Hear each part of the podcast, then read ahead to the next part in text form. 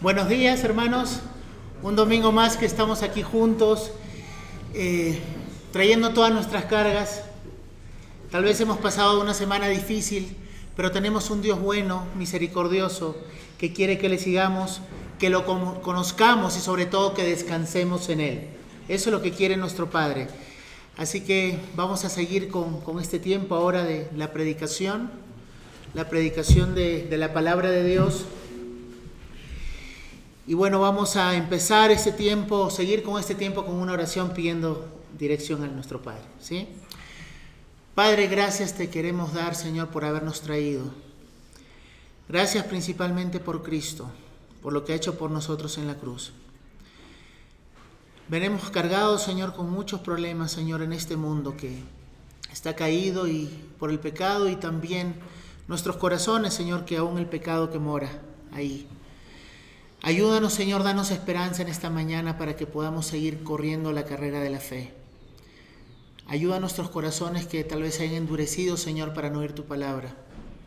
Abre nuestros oídos y dispón nuestros corazones para que el Espíritu Santo siga la obra de santificación en cada uno de nosotros, formándonos a la imagen de Cristo. Gracias, Padre, te necesitamos. Te necesitamos hoy y siempre para entender tu palabra en Cristo Jesús. Amén amén. Vamos a ver capítulo 11 de la carta de Pablo a los romanos. Un mensaje que he titulado La gloriosa salvación de Dios, un Dios digno de adorar. Voy a leer de los versículos 25 al 33. Dice la palabra de Dios, porque no quiero, hermanos, que ignoréis este misterio, para que no seáis arrogantes en cuanto a vosotros mismos, que ha acontecido a Israel endurecimiento en parte, hasta que haya entrado la plenitud de los gentiles, y luego todo Israel será salvo. Como está escrito, vendrá de Sión el libertador, que apartará de Jacob la impiedad. Y este será mi pacto con ellos, cuando yo quite sus pecados, Así que en cuanto al Evangelio son enemigos por causa de vosotros, pero en cuanto a la elección son amados por causa de los padres. Porque irrevocables son los dones y el llamamiento de Dios, pues como vosotros también en otro tiempo erais desobedientes a Dios, pero ahora habéis alcanzado misericordia por la desobediencia de ellos, así estos ahora han sido desobedientes para que por la misericordia concedida a vosotros, ellos también alcancen misericordia. Porque Dios sujetó a todos en desobediencia para tener misericordia de todos. Oh profundidad de las riquezas, de la sabiduría y de la ciencia de Dios, cuán insondables son sus juicios e inescrutables sus caminos. Porque ¿quién entendió la mente del Señor o quién fue su consejero? ¿O quién le dio de él primero para que les fuese recompensado? Porque de Él y por Él y para Él son todas las cosas. A Él sea la gloria por los siglos. Amén. Yo no sé si les ha pasado a ustedes, en mi caso yo no tengo hermanos, pero a los que tienen hermanos tal vez le ha pasado esto. De pequeños, tal vez siendo ustedes hermanos mayores o menores. En mi caso viendo a mis primos. Recuerdo que a veces un primo grande le servían un plato de comida y decía no quiero comerlo. O probaba un par de cucharas y decía me cansé, me gustó pero me cansé, ya no quiero más. Y hacían sus berrinches, ¿sí? Hacían sus pataletas, lo que también llamamos. Y desprecia ese plato de comida que le acaban de servir, que lo disfrutó por un par de cucharadas, pero simplemente se puso a pensar en otras cosas. Tal vez quería salir a jugar con los otros primos con los otros niños del barrio y quería dejar de comer. Y tenemos al niño pequeño que está al costado, que comienza a ver el mismo plato de comida que acaba de ser rechazado y comienza a comerlo con mucho gusto y disfrutar realmente de ese plato de comida. Cuando este niño pequeño comienza a disfrutar de ese plato de comida, el hermano mayor comienza a ver que lo está disfrutando y comienza a querer arrancharle también el plato de comida porque también ahora quiere comerlo. Eso es lo mismo que ha hecho el Señor con cada uno de nosotros para que podamos ser salvados. La iglesia de Roma, recordemos que era una iglesia que estaba compuesta por gentiles y por judíos. Los gentiles estaban volviendo orgullosos por la salvación que habían alcanzado, olvidándose que la salvación era por gracia. Y los judíos, a su vez, creían que habían sido olvidados por Dios. Es que las promesas de Dios para conmigo, su pueblo escogido, han acabado, han terminado. Hemos caído totalmente para ya no poder ser restaurados otra vez. Los gentiles, como vimos la semana pasada con el pastor Joe, tenían que recordar que eran olivo silvestre y que fueron injertados por Dios mismo. Ellos mismos no se insertaron al olivo. Esto dentro del propósito de Dios tenía un objetivo de favorecer no solo a los gentiles, sino también a los judíos, produciendo celos al ver las bendiciones espirituales visibles de Dios para con los gentiles, para así anhelarlas también, porque cuando las tuvieron a mano, las rechazaron. Rechazaron a Dios y a su ley, queriendo ser justos en sus propios méritos y no por la justicia de Dios que sabemos en la carta de los romanos que le hemos visto que viene solamente por fe. Y vamos a ver algunos puntos a continuación, el primer punto que queremos ver ahora es un misterio revelado con propósito. Pablo habla de un misterio que aquí le está revelando a los gentiles y también para que escuchen los judíos. Recordemos que un misterio en la palabra de Dios generalmente busca producir algo, no simplemente saberlo. Muchas veces nos quedemos con un misterio que es revelado y que lo conocemos y que simplemente es un conocimiento para nosotros, pero no trae relevancia en nuestras vidas. No significa nada. Pero este misterio revelado tiene un propósito. Dice la palabra de Dios, porque no quiero hermanos que ignoréis este misterio, para que no seáis arrogantes en cuanto a vosotros mismos. ¿Qué ha acontecido?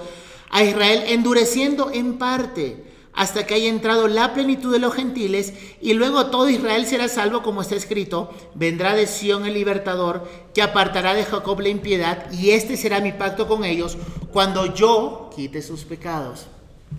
Tiene un propósito este misterio revelado, y es cuidarnos de la arrogancia. De la arrogancia que en ese tiempo tenían los gentiles o comenzaron a experimentar los gentiles en contra de los judíos el famoso antisemitismo, un racismo contra los judíos, eso significa antisemita, un racismo en contra particularmente de los judíos. Ahora, una vez más, ¿qué es un misterio en la Biblia? Es algo que ya está escrito en la palabra de Dios. Tenemos que tener en cuenta esto, algo que ya está escrito en la palabra de Dios, pero que no había sido entendida a la luz de todo el plan de redención. No puede haber revelación fuera de la palabra de Dios, sino por medio de la misma palabra en su contexto y conforme a su propósito. Ese es un misterio, revelado en este caso y que tiene propósito. Hace referencia a una verdad en el pasado que ha estado oculta del pueblo de Dios, pero que ahora ha sido revelada, mostrada a través del Evangelio. Tenemos muchos ejemplos de de misterios en la Biblia. Por ejemplo, Efesios 5, 31 y 32 dice la palabra de Dios, por esto dejará el hombre a su padre y a su madre y se unirá a su mujer y los dos serán una sola carne. Grande es este misterio, mas yo digo esto respecto de Cristo y de la iglesia. Un misterio revelado. El matrimonio, hermanos, tiene propósito. Es reflejar a Cristo y a su iglesia en esa unión. Cristo dando su vida por su esposa, que es la iglesia, y la esposa sometiéndose y sujetándose en amor al esposo. Esto es el propósito del matrimonio. Este es un misterio revelado, entonces, para que nosotros podamos pensar, esta información, este misterio no solamente es para ser conocido, sino también vivido, porque tiene propósito, como cada misterio. Vemos otro en 1 Corintios 15, 51, 52. He aquí os digo un misterio, dice Pablo, no todos dormiremos, pero todos seremos transformados en un momento, en un abrir y cerrar de ojos, al final trompeta, porque se tocará la trompeta y los muertos serán resucitados incorruptibles y nosotros seremos transformados. Otro misterio, cuando uno, no todos los que iban a, cuando regrese Cristo, no todos iban a estar descansando, durmiendo, habían algunos que iban a estar vivos como ahora, que si viene Cristo, muchos de nosotros que somos hijos de Dios, si Cristo viene en un instante vamos a estar vivos, pero habrán otros que estén durmiendo y también se levantarán. Era otro misterio que Pablo estaba revelando, pero tiene un propósito, que nosotros estemos anhelando también la venida de Cristo, expectantes en todo momento. Otro misterio por esta causa yo, Pablo, prisionero de Cristo Jesús, por vosotros los gentiles, si es que habéis oído de la administración de la gracia de Dios que me fue dada para con vosotros, que por revelación me fue declarado el misterio, como antes lo he escrito brevemente, leyendo lo cual podéis entender cuál sea mi conocimiento en el misterio de Cristo, misterio que en otras generaciones no se dio a conocer a los hijos de los hombres, como ahora es revelado a sus santos apóstoles y profetas, por el Espíritu. ¿Cuál es el misterio?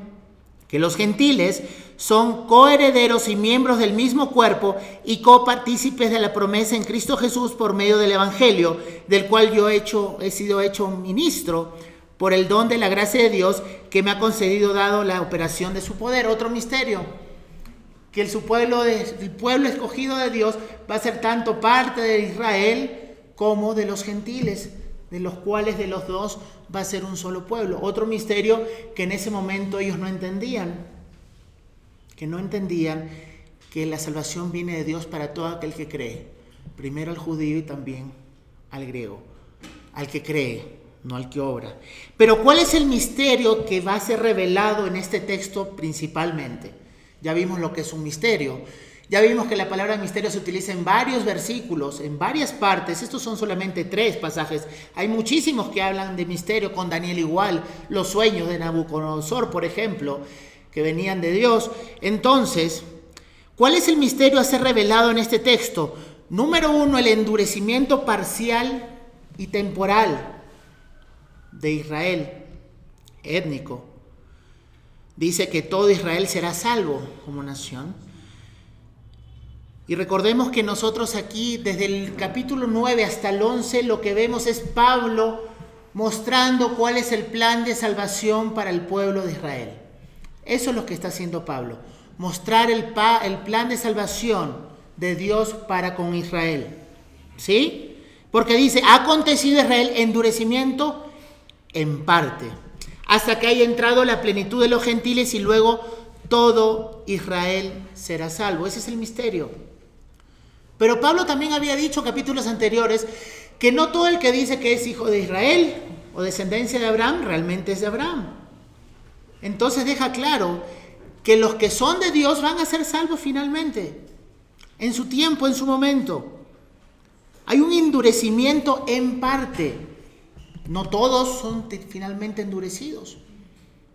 Porque hay algunos que son endurecidos por su propia decisión para condenación eterna. Y lo vimos en alguna vez también. Pero hay una parte que hace endurecida y también que va a ser endurecida solo por un determinado tiempo que lo vamos a ver más adelante.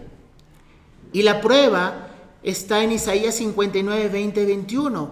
Porque Pablo, todos los argumentos que siempre utilizó eran conforme a la escritura. Nunca Pablo decía, yo pienso que es esto. Y cuando lo dijo, él fue claro en decirlo. Yo puedo por prudencia decir esto, pero lo que Dios dice es lo siguiente. Y aquí eso es lo que está haciendo Pablo. Y vendrá el redentor a Sión, y a los que se volvieren de la iniquidad en Jacob, dice Jehová, y este será mi pacto con ellos, dijo Jehová, el espíritu mío que está sobre ti y mis palabras que puse en tu boca no faltarán de tu boca, ni de tu boca de tus hijos, ni de la boca de los hijos de tus hijos, dijo Jehová, desde ahora y para siempre. Ya en el antiguo pacto prometió Dios salvar a su pueblo, al pueblo étnico, nación de Israel, como parte de lo que un pueblo que iba a juntar con los gentiles para hacer una sola iglesia. Y Jeremías 31, del 31 a 3, dice que haré una nueva alianza. Dice, he aquí vienen días, dice Jehová, en los cuales haré un nuevo pacto con la casa de Israel y con la casa de Judá, no como el pacto que hizo con sus padres el día que tomé su mano para sacarlos de la tierra de Egipto, porque ellos invalidaron mi pacto. ¿Cómo lo invalidó? Tratando de cumplir la ley en sus propias fuerzas. Ellos invalidaron mi pacto. Aunque fui yo un marido para ellos, dice Jehová, pero este es el pacto que haré con la casa de Israel después de aquellos días. ¿Y a qué se refiere aquellos días? Al tiempo donde ellos endurecen y se abre la puerta de salvación para los gentiles. Después de aquellos días, dice Jehová, daré mi ley en su mente y le escribiré en su corazón y yo seré para ellos por Dios y ellos me serán un pueblo. Hermanos, eso de pensar que hay dos salvaciones diferentes no es bíblico. Y lo tengo que decir ahora mismo. Se han tejido diferentes circunstancias. Están inventando decir que, bueno, la salvación para los gentiles es, es, nosotros, es por medio de Cristo, pero Dios tiene otro plan de salvación para el pueblo de Israel. Y lo vamos a ver más adelante, no es bíblico. Él ha querido hacer de los dos pueblos uno solo, para su gloria. Y es interesante porque estudiando este tema, por ejemplo en Alemania, se ha puesto, bueno, ya hace muchos años, no es de ahora, esa, esa forma de pensar de la iglesia en, una, en un pensamiento que se llama Sonderweg o un camino diferente, por llamarlo así en la traducción, en donde ellos piensan que el camino de salvación de Israel es totalmente distinto al camino de salvación de nosotros. Y es esto lo que ha llevado, no solamente en Alemania, sino en muchos países, a que ellos ya no quieran predicar a los judíos. Ya no le predican a los judíos. Muchos menosprecian a los judíos. Y este antisemitismo tiene muchos años. Porque piensan que hay otro camino de salvación para ellos. Y no hay otro nombre dado a los hombres en el cual podamos ser salvos. Solamente a través de Cristo. Pero son filosofías que entran dentro de la iglesia y que distorsionan el plan y el propósito de Dios de salvación. Y finalmente, ¿a dónde llevan? A que el nombre de Cristo no sea exaltado y no sea mostrado en todos los lugares. Miren lo que dice John Stott en su comentario en la Carta de los Romanos. Es comprensible que desde el holocausto los judíos hayan exigido un fin a la actividad misionera cristiana que se llevaba a cabo entre ellos y que muchos cristianos se hayan sentido avergonzados de continuarla. Incluso se ha dicho que el evangelismo a los judíos es una forma inaceptable de antisemitismo. Así que algunos cristianos han, intentado desarrollar una teología de dos pactos, es decir, que hay dos caminos diferentes para alcanzar la salvación. El camino cristiano para los creyentes del remanente y los creyentes gentiles y el camino para el Israel histórico que depende del pacto que Dios hizo con ellos. Romanos 11 está en clara oposición a esta tendencia porque este pasaje insiste en el hecho de que solo hay un olivo al cual pertenece tanto los creyentes judíos como los gentiles. Los judíos serán injertados nuevamente si ellos dejan de ser incrédulos. Tenemos que ser temerosos de lo que la incredulidad le ha hecho a alguno de ellos.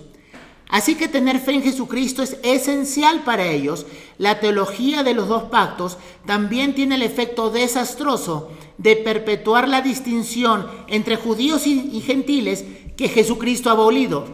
La ironía de esto, escribe Tom Wright, es que a final del siglo XX, con el fin de evitar el antisemitismo, se ha apoyado una postura la no evangelización de los judíos, que Pablo precisamente considera como antisemítica. Sería bastante intolerable imaginarse una iglesia en cualquier época que fuera simplemente un fenómeno gentil o que consistiera solo de judíos. La salvación es para todos. Y hay un solo Dios y un solo mediador entre Dios y los hombres, Jesucristo hombre. Jesucristo dijo, yo soy el camino, la verdad y la vida. Nadie viene al Padre si no es por mí. No hay otro camino para llegar al Padre. No podemos presentar dos caminos de salvación porque al mismo tiempo estaríamos negando lo que Cristo dijo de sí mismo. Y este es el propósito del secreto revelado, quitar todo engreimiento gentil. Todo engreimiento gentil. ¿Y qué es engreimiento? ¿Qué es el orgullo? Es un concepto exagerado de su valor o capacidad. Y eso es lo que comenzaron a tener aquí los gentiles. Miren lo que dice con respecto al orgullo eh, Ryle. Miremos contra el orgullo en todas sus formas. Orgullo del intelecto, orgullo de la riqueza, orgullo de nuestra propia bondad, orgullo de nuestros propios desiertos, Nada es tan probable que mantenga un hombre fuera del cielo e impida que vea a Cristo como el orgullo. Mientras pensemos que somos algo, nunca seremos salvos. Eso dice Ryle acerca del orgullo. Y Thomas Adams dice lo siguiente, la justicia propia es la obra maestra del diablo para hacernos pensar bien de nosotros mismos. La autojusticia yo puedo. Yo puedo creer en Dios cuando quiero. Yo me puedo mantener en el cristianismo según mis fuerzas. Bueno, es una obra maestra, ¿no? Para hacernos pensar bien de nosotros mismos y no reconocer realmente nuestras capacidades, por llamarlo así. Pero ¿qué estaba pasando en esta iglesia, en esta iglesia de Roma? Con respecto a los gentiles, se sentían superiores, comenzaron a sentirse superiores, creían saber por qué habían sido escogidos. Ah, bueno, yo fui escogido porque escogí yo a Cristo, porque no rechacé a Cristo, por eso Él me escogió. Creían saber por qué rechazaron los judíos, claro, porque rechazaron a Cristo, entonces ellos fueron rechazados. Creían que ya no había esperanza para los judíos que habían rechazado a Cristo. ¿Y saben cuál es el resultado de esto? No compartir el Evangelio. Cuando llegamos a ese punto, no vamos a compartir el Evangelio porque nos creemos mejores, porque creemos que llegamos en nuestras propias fuerzas, que nosotros mismos nos insertamos o nos injertamos en el olivo. Fuimos nosotros los que nos mantenemos y somos nosotros los que nos podemos sacar. Eso es orgullo. Pero ¿cuál es la verdad en todo esto? Que la salvación es por gracia, hermanos.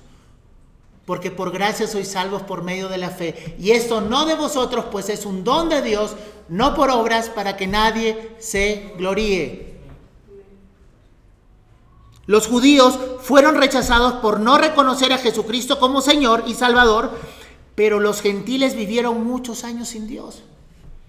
¿Cuál es la diferencia? Uno tuvo la ley de Dios, no la cumplió, y el otro ni siquiera le interesaba nada de Dios. Es lo mismo. Los dos vivían como si no existiese Dios y su justicia. Unos recibieron la ley y la rechazaron, otros vivieron como si no existiese ley y por lo tanto no hay Dios. Los gentiles recibieron esperanza en Cristo cuando ni siquiera la buscaban. ¿Quién de nosotros estaba buscando a Dios? Ninguno de nosotros buscaba a Dios. Y si lo buscábamos, lo buscábamos con las motivaciones totalmente incorrectas. Y muchos todavía están buscando con las condiciones incorrectas. Recibieron esperanza cuando ni siquiera la buscaban. ¿Cuánto ahora conociendo que sigue esperanza, no la recibirán también los judíos? Si alguien no busca la, esperanza y Dios nos da esperanza, ahora que sabemos en Cristo que hay esperanza, ¿cómo no va a haber esperanza también para ellos? Y que la palabra de Dios hable sola. Por tanto, acordaos de que en otro tiempo ustedes los gentiles en cuanto a la carne erais llamados sin circuncisión por la llamada circuncisión hecha con mano en la carne.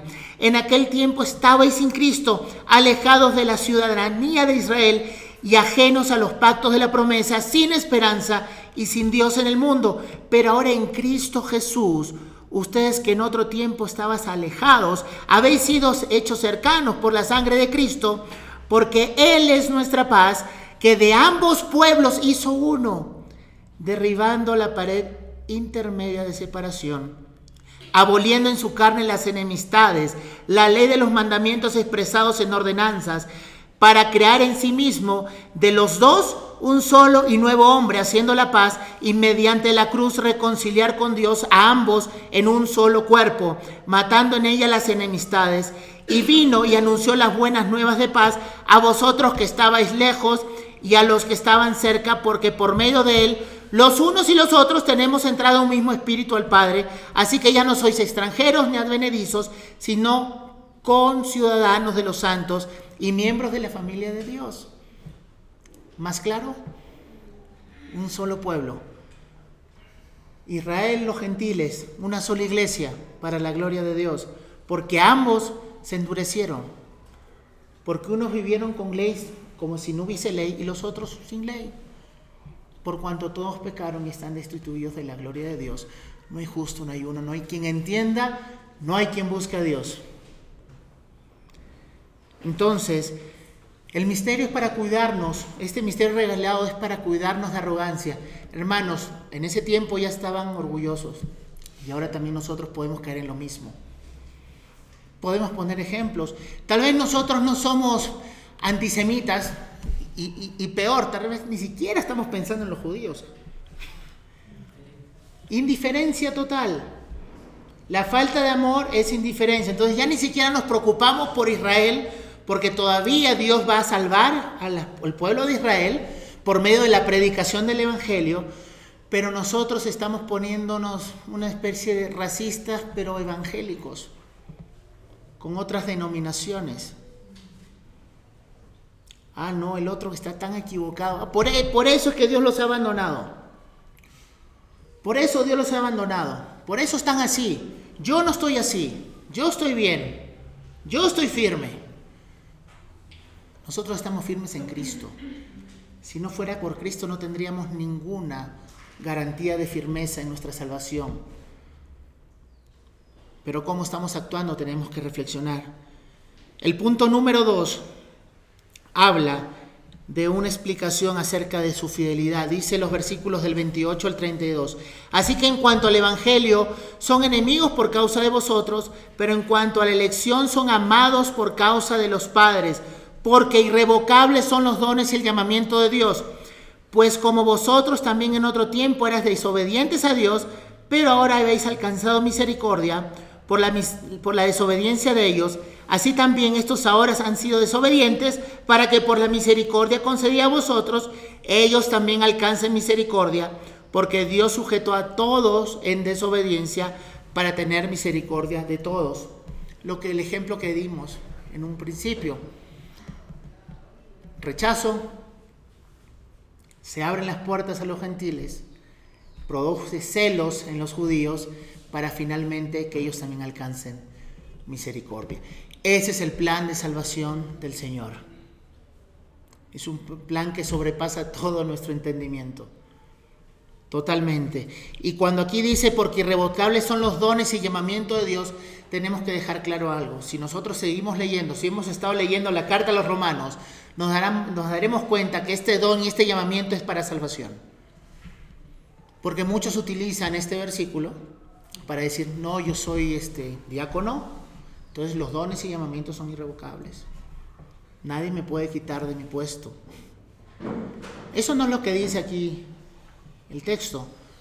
Aquí está hablando de la salvación, la gloriosa salvación de Dios, el llamamiento para ser salvo para ser salvado por gracia, por Dios. De eso está hablando. Ese llamamiento es irrevocable. ¿Sabe por qué es irrevocable? Porque depende de Dios mismo. Porque descansa en Dios mismo ese llamamiento. No en lo que hiciste o dejaste de hacer.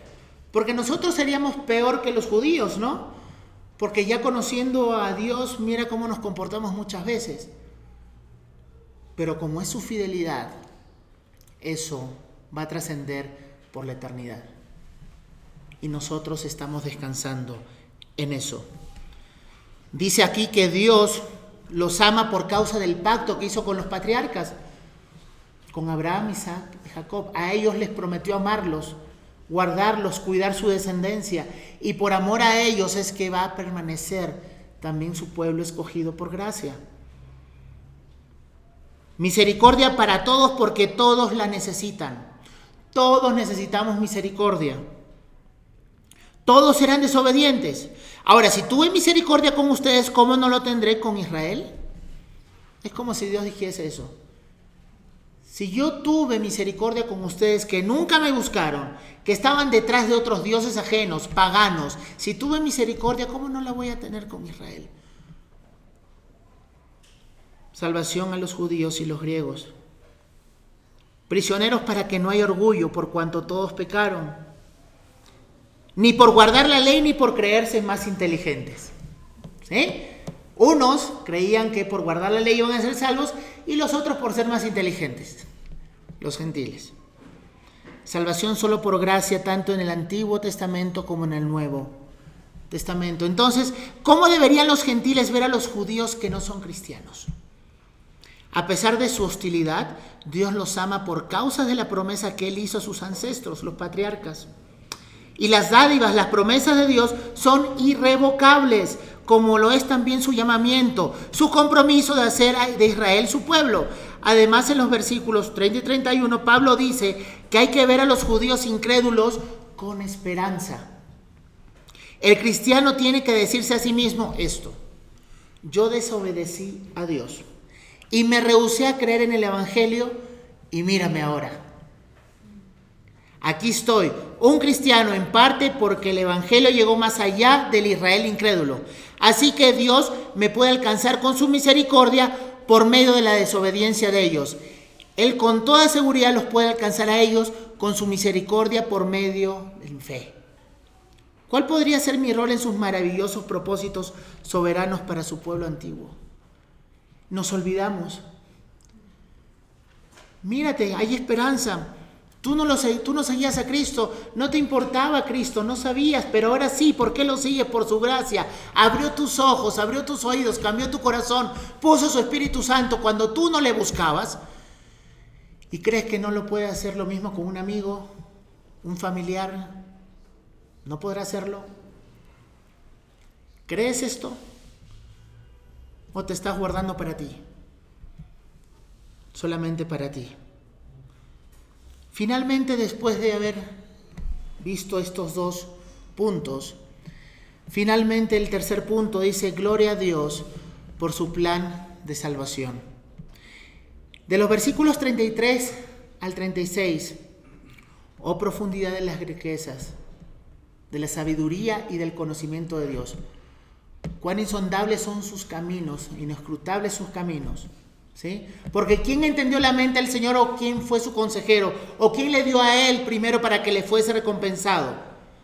A Él sea la gloria. Esa es una doxología, hermanos. ¿Qué es una doxología? Es una expresión verbal de la gloria de Dios. Esto es a lo que llegó Pablo después de entender el plan de salvación de Dios. Después de explicar en todos los 10 hasta el capítulo 11 del plan de gracia y salvación, de salvar a los que nadie pensaba que podría salvar, a pesar de cómo se habían comportado, Dios mostró su misericordia y gracia y entregó a Cristo para morir para todo aquel que cree en Él. Y Pablo llega a estado después de haber hecho una disertación a lo largo de toda la carta. En los primeros capítulos pecaron los, los que eran los que no tenían ley, pecaron los que tenían ley, todos pecaron, estamos destituidos de la gracia de Dios, pero Dios envió a su Hijo al, mundo para pagar por nuestros pecados que nosotros no podíamos pecar. Llegamos al capítulo 5 donde dice que justificados pues por la fe tenemos paz para con Dios por medio de nuestro Señor Jesucristo. Él es nuestra paz, Él es nuestra justicia, descansamos solamente en Él. Y todavía va más allá. Habla que nosotros como creyentes vamos a tener luchas, pero descansamos en el Espíritu Santo que mora en nosotros y que nos va a ayudar en el camino de la santificación, que aún sabe cómo interceder en medio de nuestras oraciones cuando no sabemos cómo pedir. Y todo eso hace la Trinidad dentro del plan de salvación. Explica también qué va a pasar ahora con los judíos que pensaban que estaban perdidos que no todos los que decían que eran de Abraham eran de Abraham, que los iba a salvar porque Él es fiel a su pacto. Y finalmente llega a esta expresión realmente de adoración que debe llevar a cada uno de nosotros a lo mismo. Es la salvación de Dios, o mejor dicho, el Dios de la salvación, produce estas palabras en ti? Porque a veces estamos enfocados en la salvación y no en el Dios de la salvación. Es el Dios de tu salvación que produce lo mismo en ti. Estas palabras de gozo en medio de circunstancias difíciles. Pero el problema es que el ser humano, por no entender este precioso plan de salvación para personas como nosotros que no lo merecemos, aún muchas veces, cuántas veces ponemos en tela de juicio las formas y los métodos en cómo Dios los lleva a cabo. ¿Cuántas veces? No, yo no lo haría así. Yo lo haría de otra forma, porque salva a este, porque salva a otro, porque tuvo que enviar a Cristo, porque nos salvó así. Ese es el corazón del hombre, que siempre está en rebelión continua en contra de Dios. En lugar de llegar a decir como Pablo, oh profundidad de las riquezas, de la sabiduría y el conocimiento de Dios. Cuán insondables son tus juicios, inescrutables tus caminos. A eso debería llevarnos siempre conocer y recordar el Evangelio. Un plan fuera de nuestro entendimiento tan limitado. Dios nos salva por gracia, no nos debe absolutamente nada. ¿Quién le dio algo a Él para que nos recompense? ¿Quién de nosotros le puede dar algo a Dios para que nos recompense?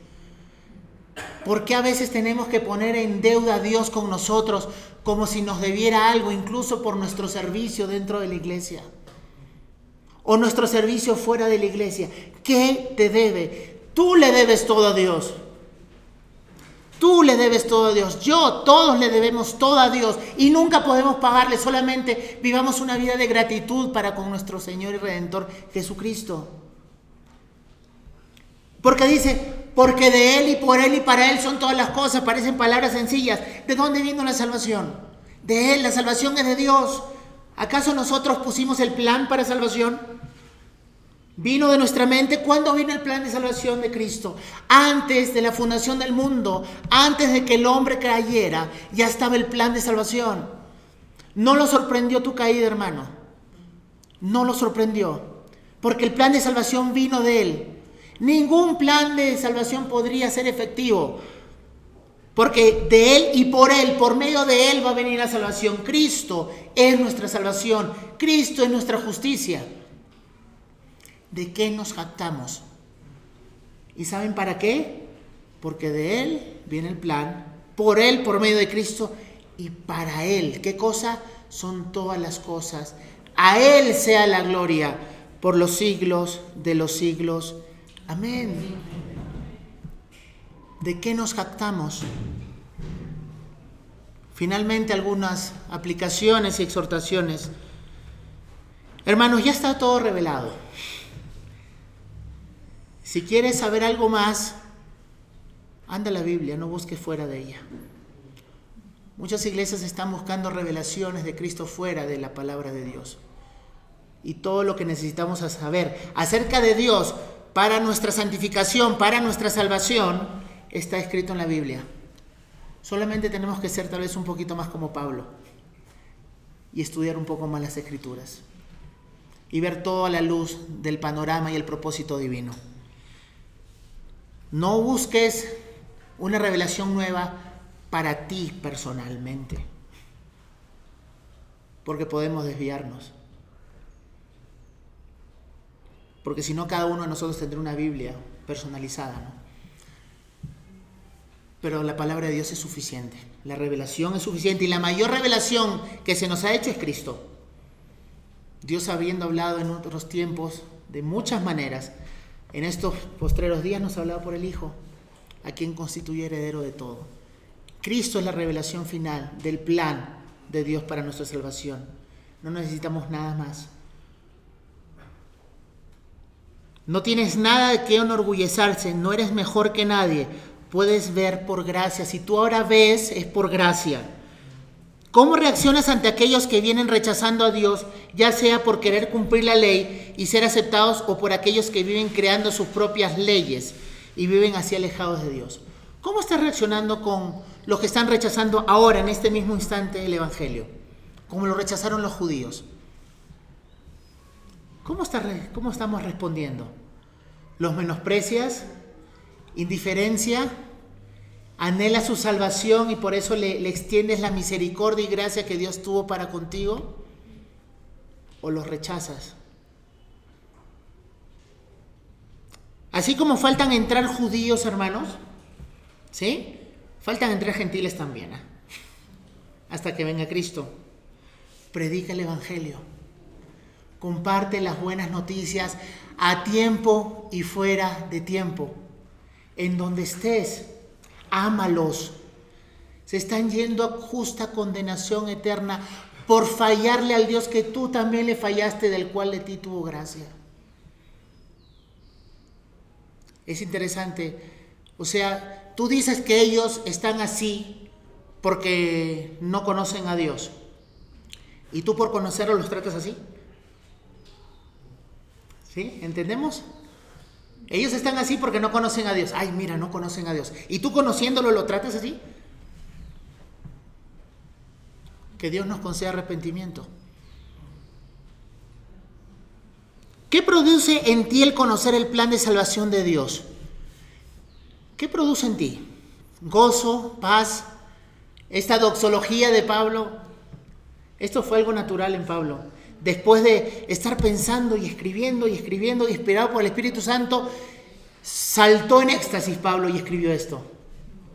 A Él sea la gloria. ¿Está produciendo eso en ti el plan de salvación de Dios? ¿La gracia de Dios para ti?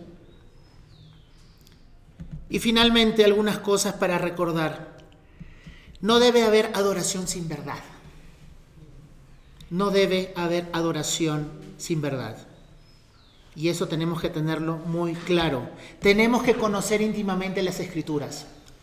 Muchos quieren adorar sin conocer.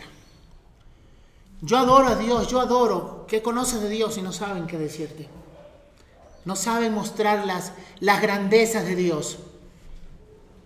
¿A qué Dios adora si no sabemos qué decir? No puede haber adoración sin verdad.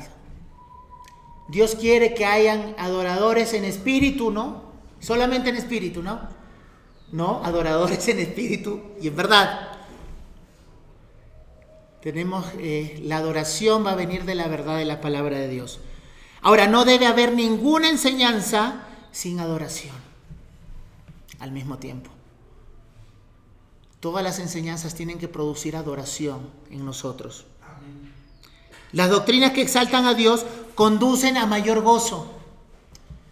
Tiene que haber gozo en tu vida, hermano. Tiene que haber gozo en tu vida. Si realmente crees en el Evangelio, tiene que haber gozo. Tiene que haber gozo. Si no está habiendo gozo en tu vida, algo está pasando. Y te recomiendo que te pares en ese instante y comiences a meditar. ¿Qué está pasando? ¿Por qué no tengo gozo?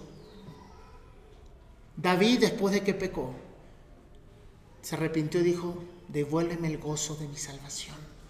La salvación debe producir una vida en constante y crecimiento, gozo en el creyente. Porque hermanos, si ahora nos morimos, vamos a la presencia de Dios. Y si nosotros nos vamos, Él va a venir por nosotros, porque Él va a venir por su esposa, la iglesia, por la cual se entregó. Finalmente, no tenemos que entenderlo todo para alabar a Dios. A veces muchos quieren saber más cosas, más cosas, más cosas, y pasan su tiempo queriendo conocer y al final no alaban nada. No es que tengo que conocer, o sea, Dios tiene que mostrarse para ti digno de ser alabado. Ya no es digno en sí mismo, así no te muestre nada. Dios es digno. Así no te muestre nada, ya es digno de ser alabado, adorado, exaltado en todo el momento, en todo el día. Pablo mismo dijo que son insondables, inescrutables tus juicios, tus caminos. ¿Quién los puede entender? Hermanos, si entendiésemos todo de Dios, Dios sería muy limitado. ¿Te has puesto a pensar, quieres saber, quieres conocer perfectamente a Dios y tú crees que lo poco que sabes no debería, no debería ser suficiente para exaltarlo.